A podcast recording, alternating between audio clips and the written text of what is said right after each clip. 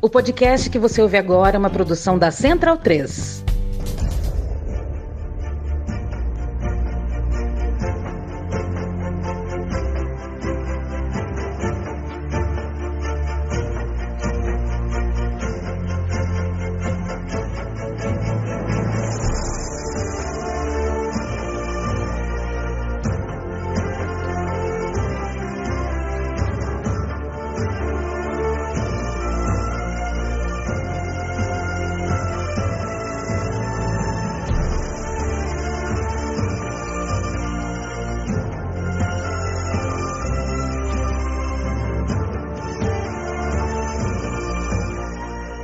Senhoras e senhores, bem-vindas e bem-vindos ao podcast Bundesliga no ar. Eu me chamo Leandro Amin, estou ao lado de Gerd Wenzel em edição extraordinária para colecionadores. Finzinho de maio terminou a temporada do campeonato alemão, do futebol alemão. Calma, ainda tem o playoff, eu sei, mas acabou a liga ali, né? A liga alemã acabou. Muita briga lá embaixo, que pena, caiu o Schalke. Muita briga na zona de classificação para Champions, que legal, o União Berlim está classificado. Mas talvez é, é, é, a gente não tenha em todos os países da Europa aí nesse ano, a gente não tem uma história semelhante à história do Borussia Dortmund. A gente falava no fim da semana passada, na prévia da partida, na prévia da rodada final, que o Borussia Dortmund tinha a faca, a colher, o queijo, a manteiga, a margarina, a geleia de amora, a geleia de melancia, a geleia de morango, de uva e o requeijão. E aos 25 minutos do primeiro tempo, Wenzel, eu estava sobrevoando o oceano, é, acho que ainda não era o Atlântico, né? Eu estava eu tava no, no, é, eu estava no Mediterrâneo, graças a uma lambança de uma companhia aérea irresponsável que me tirou esse prazer de ver a última rodada do campeonato alemão. É, só fui saber quando pisei em Guarulhos que aos 25 do primeiro tempo o Dortmund perdia por 2 a 0 e tinha um pênalti perdido. Qual é o tamanho disso, Gerd Wenzel? Qual é o tamanho de, de, de, depois de tantos anos vendo o Bayern de Munique ganhar, ganhar, ganhar, ganhar, você ter a chance em casa, só precisando ganhar do mais, de repente nem ganhar era preciso e você perde o título. O Borussia Dortmund perdeu a final do Campeonato Alemão de uma maneira muito dolorosa. Como é que tá você? Que tal para você essa última rodada? É, foi uma tragédia, né? Para falarmos claramente, né? É, guardadas as devidas. Desculpa. Um momentinho, só espera um pouquinho só. Vamos começar de novo. Vai. Pois não.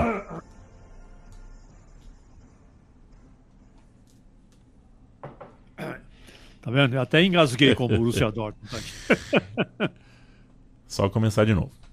É, vamos começar de novo, né? Sim. Eu ou você? Você. Então, meu amigo Leandro, é, guardadas as devidas proporções, claro, né? Essa tragédia ela equivale mais ou menos ao que aconteceu com a seleção brasileira em 1982 lá em Sariá. E alguns até, alguns torcedores aurinegros aqui no Brasil equiparam essa tragédia ao, ao que aconteceu em 1950, também com a seleção brasileira. Bom, eu não iria a tanto, mas que foi uma tragédia clubística, isso sem dúvida nenhuma. E agora começam-se a procurar os, as razões pelas quais isso aconteceu. Bom, eu elenquei algumas. Não quero dar umas de engenheiro de obra feita, mas algo que no decorrer do campeonato nós, inclusive, comentávamos eh, durante a transmissão dos jogos. Um fator que eh, pesou nessa partida especificamente né, foi o desequilíbrio emocional. E esse desequilíbrio emocional aconteceu logo depois do pênalti perdido pelo Aler. O primeiro gol sofrido nem causou tantos danos, mas o pênalti perdido pelo Aler causou no time o time teve, teve uma instabilidade momentânea, do que se aproveitou o, Mainz, foi para cima e marcou o segundo gol. Da onde vem, da onde vem essa instabilidade emocional que muitas vezes, né, muitas vezes em momentos decisivos, apareceu no Borussia Dortmund eh, nessa rodada? Basta dizer que até então a única derrota que o Borussia Dortmund tinha sofrido em casa era para o Werder Bremen. O Werder Bremen que terminou em 13º lugar e agora acumulou uma, a segunda derrota para o Mainz o Mainz, que acabou em nono lugar, exatamente a mesma posição da temporada passada. E por que dessa instabilidade?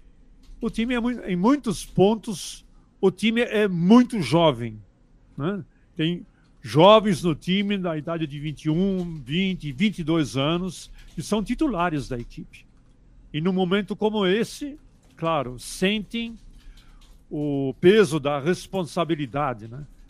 O peso da responsabilidade aumentou também porque a cidade de Dortmund, de mais ou menos 500 mil habitantes, praticamente durou, eh, parou durante a semana inteira. A cidade já estava em festa. Já estava tudo preparado para uma grande festa em Dortmund. Né? Então, isso também pesou. A gente teve momentos do jogo que a bola parecia estar queimando no pé dos jogadores do Borussia Dortmund. Né? E havia jogadores que em outras partidas, especialmente nas últimas três partidas do Borussia Dortmund, eh, foram muito bem, como o Haller, como o Brandt, né? É, como o ADM, que simplesmente apagaram as suas luzes próprias durante a partida. Acrescente-se a isso que é, em dados momentos, a defesa do Borussia Dortmund também deixou muito a desejar nesse jogo, né? Se a gente analisar quadro a quadro o que aconteceu, por exemplo, no segundo gol, foi uma desatenção generalizada da defesa do Borussia Dortmund. Né? E acrescente-se mais, mais alguma coisa que não devemos é, esquecer, que é o seguinte: é, Leandro. O Mainz entrou em campo e não tinha nada para perder e nada para ganhar. Você que é buleiro, você deve saber muito bem, né? Um time que não tem nada para ganhar e nada para perder, aliás, só tem a ganhar, né? Porque uma derrota do Mainz seria a coisa mais normal do mundo, até por goleada. Ninguém em Mainz ia ficar triste por causa disso. Né? um time é, fica muito perigoso, porque é, fica lépido, faceiro, leve e solto. E foi exatamente isso que nós vimos, né?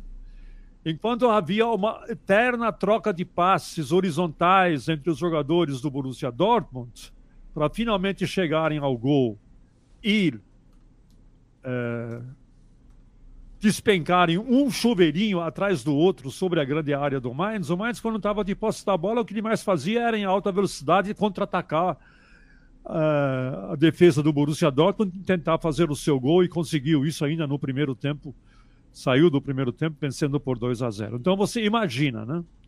O quanto isso impacta sobre um time, uma, uma esperança de, não de 80 mil espectadores, de 500 mil habitantes da cidade de Dortmund que finalmente tiveram a grande chance de poder fazer uma baita festa pelo título e não fizeram. E tudo isto é, acabou é, pesando sobremaneira sobre a camisa, sobre os ombros dos jogadores do Borussia Dortmund. O time em nenhum momento ele repetiu essa, aquela fase ascendente que ele teve nas últimas três, quatro partidas, ele não conseguiu é, concretizar. Talvez também haja, um, num dado momento, um certo é, desencontro do técnico com a realidade que estava acontecendo em campo, né?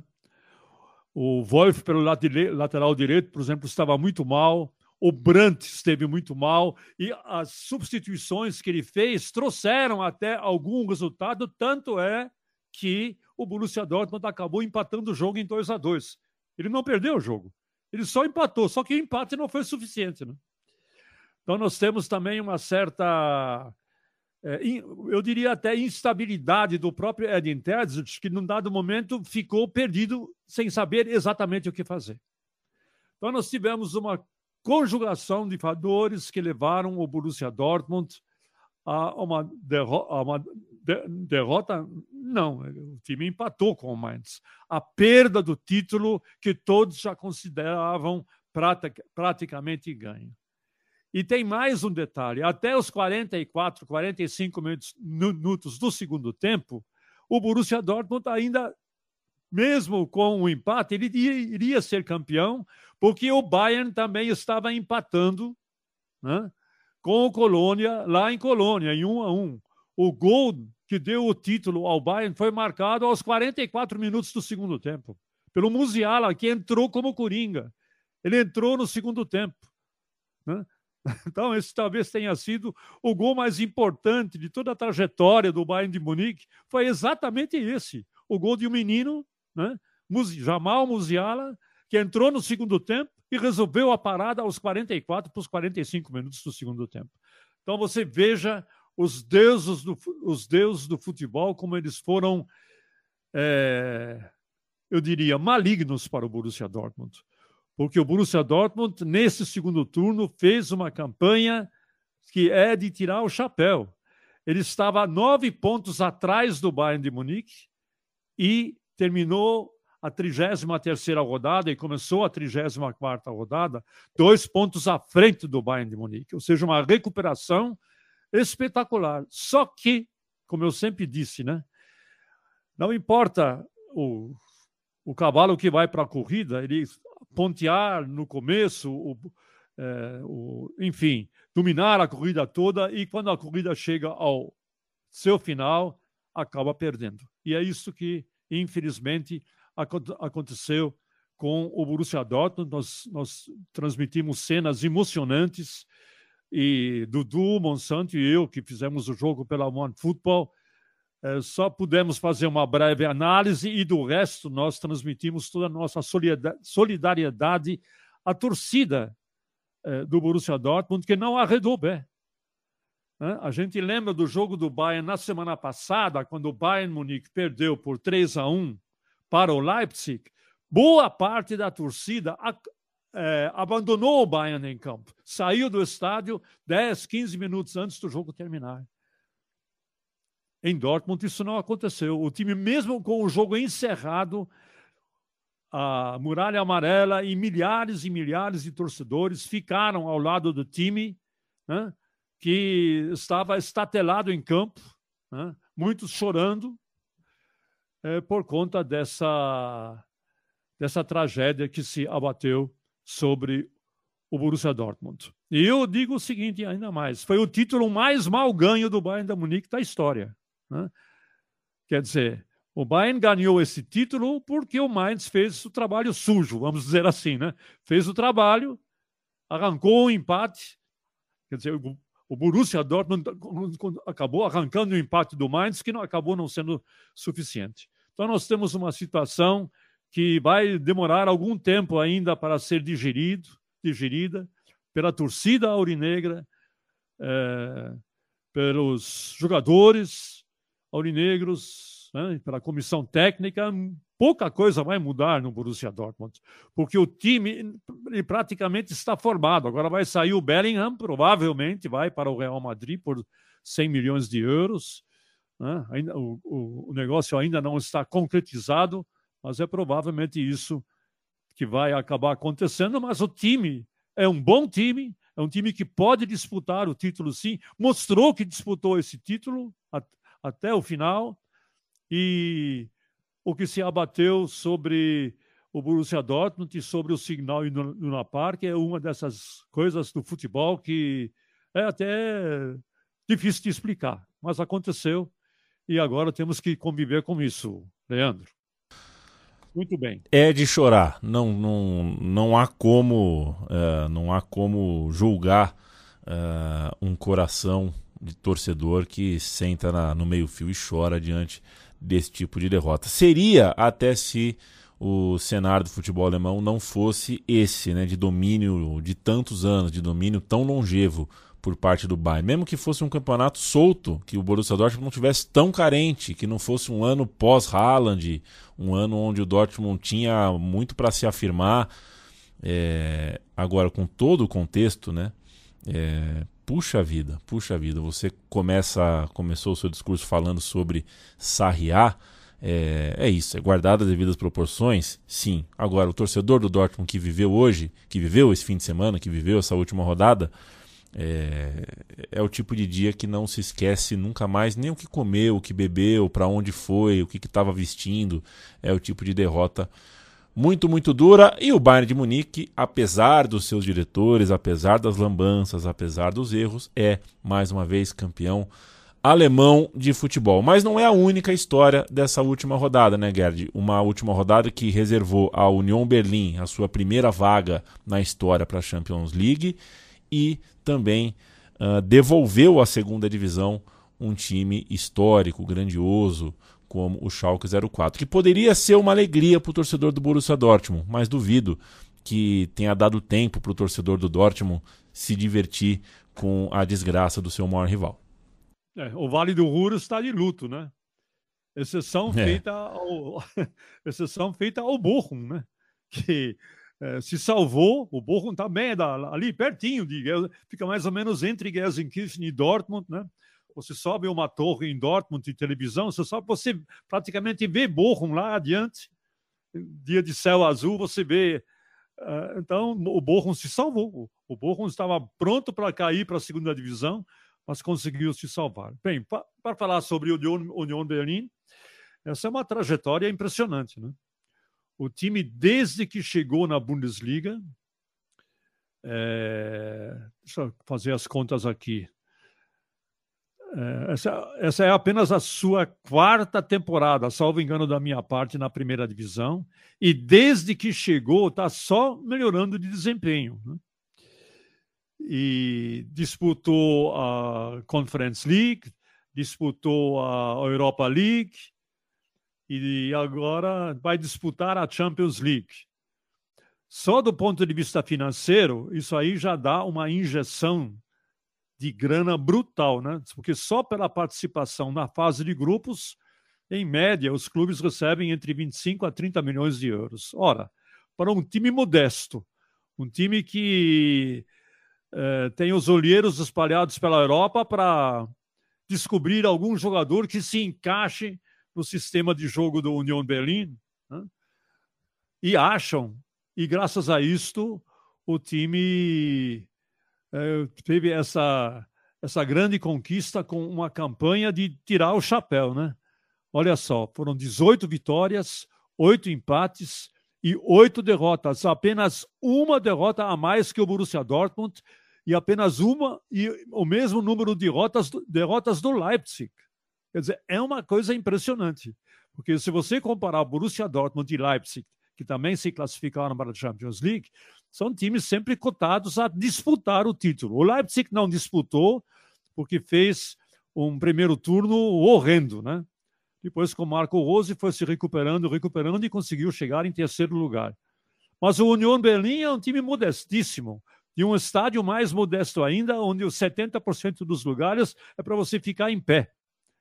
Então, você tem um time modesto, um time pobre, um time muitas vezes onde o torcedor tem que pôr a mão na massa.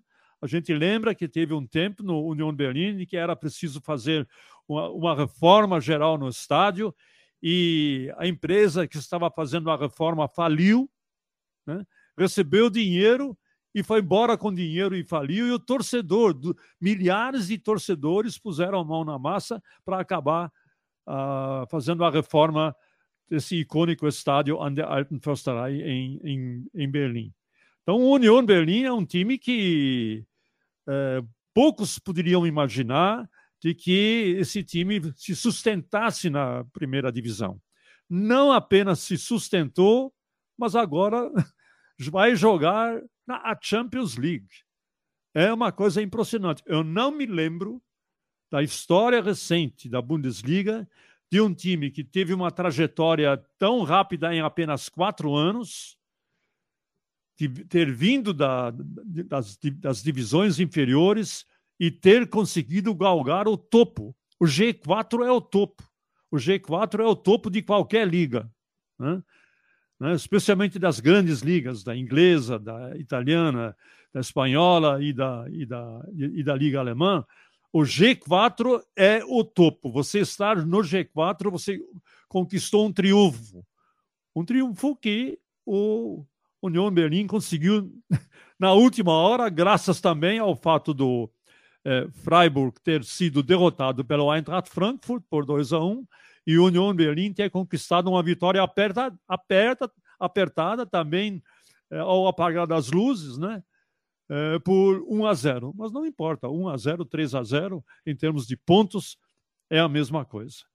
E o, o União Berlim, que é de Berlim Oriental, vê o seu colega de Berlim Ocidental, Hertha Berlim, onde foram investidos centenas de milhões de euros, mais ou menos 300 milhões de euros, é um time que foi rebaixado direto para a segunda divisão, ficando em último lugar. Lembrando que na temporada passada, o Hertha Berlim pelo menos disputou a repescagem com o Hamburgo e conseguiu se safar do eh, rebaixamento ao vencer o Hamburgo. Dessa vez foi rebaixado direto e vai passar uma bela temporada na segunda divisão. E o Schalke, que tinha vindo da segunda divisão, ele veio da segunda divisão para essa temporada 2022-23, novamente foi rebaixado. Não deu conta, não deu conta de sustentar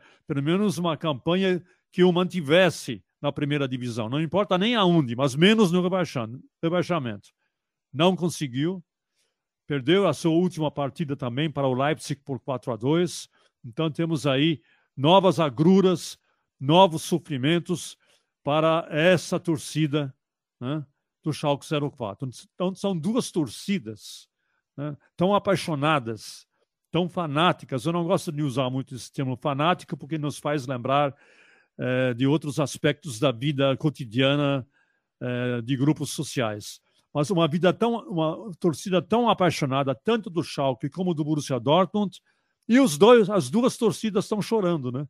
Uma pelo rebaixamento e a outra por ter tido a oportunidade de vencer um título e essa oportunidade escorreu pelas suas mãos, tal, tal qual um, um, os, tal, tal, qual os grãos de areia, né? Quando você brinca na praia com um grão de areia, eles se, vão se esvaindo pelas suas mãos, e foi exatamente isso que aconteceu com o time do Borussia Dortmund. O Freiburg, né? Ele não resistiu ao Frankfurt no seu último jogo e acabou é, ficando em quinto lugar, mas fez uma bela campanha. Também é um time modesto, né? Ou seja, Freiburg e Union desbancando quem? do G4, desbancando o Leverkusen, o, desbancando o Eintracht Frankfurt. O Eintracht Frankfurt ainda tem uma chance de disputar uma, uma Copa Europeia, porque vai fazer a final da Copa da Alemanha com o Leipzig. Se vencer, ele entra na Liga Europa, né? como campeão da, da Liga Europa. Acho improvável que o, o Frankfurt possa vencer, mas, de qualquer forma, ele atualmente está em sétimo lugar, o Eintracht Frankfurt, e o seu Leipzig derrotar o Eintracht Frankfurt na final da Copa da Alemanha, o Frankfurt entra porque abre mais uma vaga para a, para a Liga Europa. Então, basicamente, é isso da primeira divisão. É. A não ser que, a não ser que você tenha mais alguma coisa. Não. É, é, é, times que decepcionaram, né? Acho que o Borussia Mönchengladbach foi uma decepção ficou em décimo lugar. Né? O próprio Stuttgart é um time que eu, francamente, esperava que é, fosse melhor. Né? O Colônia também, que fez uma campanha muito boa na temporada passada, chegando a, a disputar a Conference League, também, também me decepcionou. Né? Enfim, então nós temos um outro, um outro cenário que não muda muito nos dois primeiros lugares nem nos três primeiros lugares. É sempre isso que tem acontecido: Bayern, Dortmund, Leipzig e mais ou menos sempre nessa ordem, né? A desordem vem no segundo e terceiro lugar. Às vezes o Leipzig é o vice-campeão, às vezes o Dortmund é o vice-campeão. Mas de resto, Perfeito. o Leverkusen também me decepcionou por conta de uma campanha de muitos altos e baixos, né?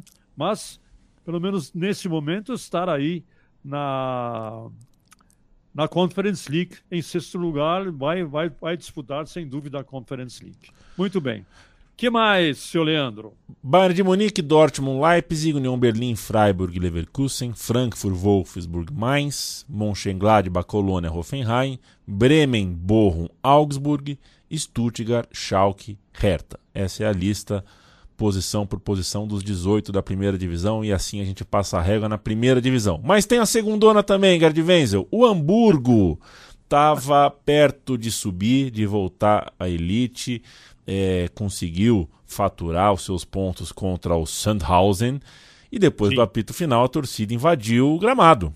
Subimos, porque no outro jogo o Heidenheim estava não estava conseguindo o seu resultado e isso fazia o Hamburgo subir. Acontece que o Heidenheim fez dois gols nos acréscimos, dois gols depois da invasão de campo da torcida do Hamburgo e os torcedores tiveram que voltar para a arquibancada com uma frustração. Olha, que sábado histórico para o futebol alemão e o Hamburgo não subiu, Gerd Wenzel.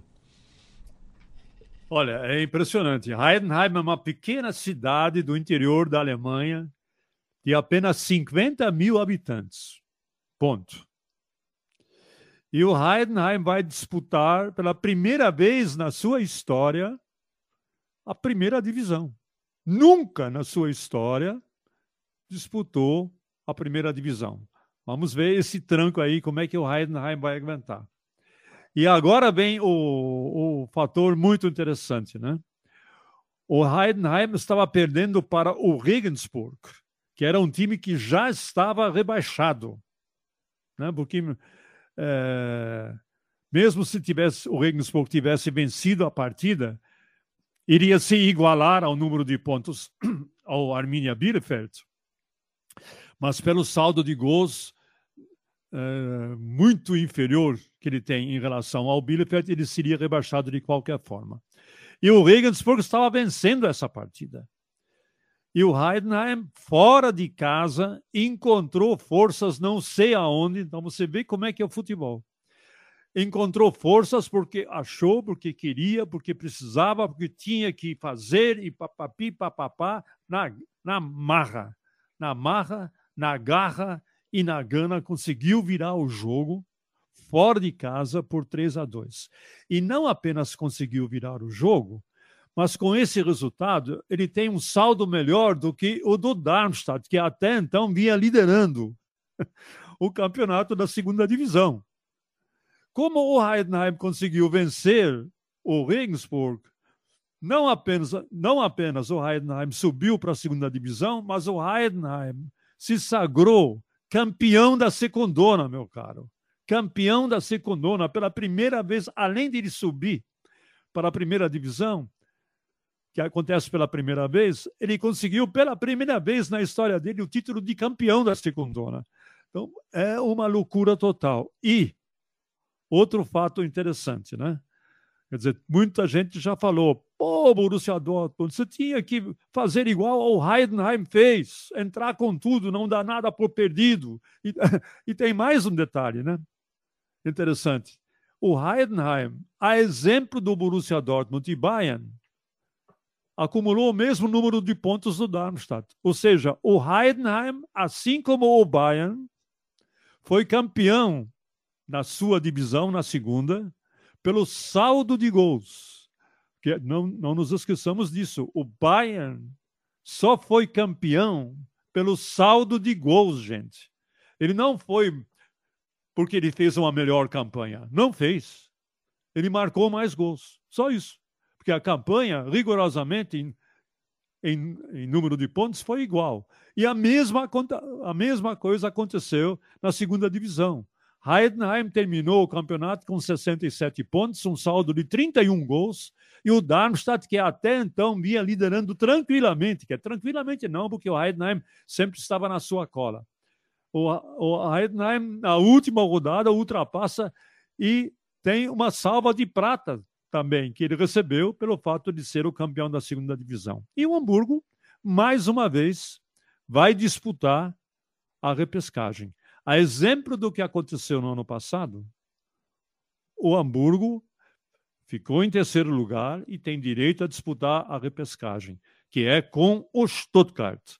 Então, Stuttgart e Hamburgo nessa quinta-feira, o primeiro jogo, tem, é jogo de mata e mata. O primeiro jogo é em Stuttgart, na Mercedes-Benz Arena.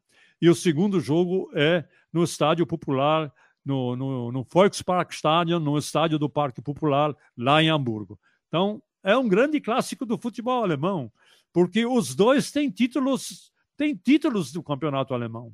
O Hamburgo tem títulos do campeonato alemão, o Stuttgart tem títulos do campeonato alemão e o Hamburgo até já foi campeão europeu. Né, para depois disputar a final da Copa Intercontinental de Clubes com o Grêmio lá no Japão. É, disputa essa, jogo esse que ele perdeu. Mas não importa, o Hamburgo já foi um dos grandes do futebol alemão e do futebol europeu na década de 80. Então, é esses dois times que vão disputar a repescagem para ver quem fica na segunda divisão e quem vai para a primeira. É isso aí, Leandro. É isso aí, futebol alemão ainda com história para ser contada, ainda com playoff para ser jogado. Uh, a gente estará de olho, estará em conversa. Eu levantando a bola e Gerd Wenzel cravando uh, a pelota no chão como um autêntico ponteiro uh, de vôlei, que é, né? Não sei se vocês sabem, Gerd Wenzel na juventude era um grande jogador de handball, não de vôlei. É, Wenzel foi um grande jogador de handball na adolescência, mas a Alemanha, de fato, não era um país muito forte uh, no handball. Tem algum país, tem algum esporte, assim, que a Alemanha é muito, muito ruim, Wenzel? Muito ruim mesmo, assim. Muito ruim. Olha, até outro dia, a Alemanha era, vamos dizer assim, medíocre no é, hockey sobre o gelo e agora se tornou vice-campeão mundial. Tá né? vendo? É mesmo. Agora, esse, esse domingo agora. Perdeu para o Canadá. Tinha, eliminou os Estados Unidos. Eliminou os Estados Unidos na, na semifinal. E na final sucumbiu diante do Canadá. Então, é isso aí. É, tem um, tem um alemão só, Gerd. Tem um alemão que eu, esse um alemão que eu torço muito, muito, muito contra mas muito contra, é um cara é. chamado Sebastian Brendel. Não sei se você liga o nome à pessoa. O Sebastian Brendel é um cara de uns 3 metros e meio de altura que compete com o Isaquias Queiroz. Ele é um grande. é um, um craque da canoagem, né? E o Isaquias Queiroz, Nossa, um tá. brasileiríssimo, um atleta espetacular, disputou muito com o Sebastian Brendel por medalhas na Olimpíada do Rio, né? na Olimpíada de Tóquio. É, só acontece que o Isaquias tem o Sebastian Brendel como ídolo, e o filho do Isaquias se chama Sebastian, em homenagem ao próprio rival. É, histórias né, de Brasil e Alemanha histórias, tão histórias é, o Brasil e Alemanha são tão distantes no idioma e tão distantes em muitas, né, em muitas questões culturais e tudo mais, mas o esporte realmente aproxima Brasil e Alemanha, é, embora às vezes nem brasileiros nem alemães percebam mas são, a gente se aproxima muito no esporte porque são dois países muito competentes e apaixonados pelo esporte. Valeu, Gardivens. A gente volta em breve para passar régua na temporada do futebol alemão, que a torcida do Bayern de Munique tenha desfrutado do seu sábado e do domingo, e para o torcedor amarelo do Vale do Ruhr, é, eu não vou ter a cara de pau de falar levanta a cabeça, sacode a poeira, é. dá volta por cima, porque né, o que eu vou receber de volta é levanta a cabeça ao cacete. Eu preciso de uns dois é. meses para me recuperar. Mas é assim a vida. Beijo para você, Gerd. Para você também, Leandro. Uma boa semana.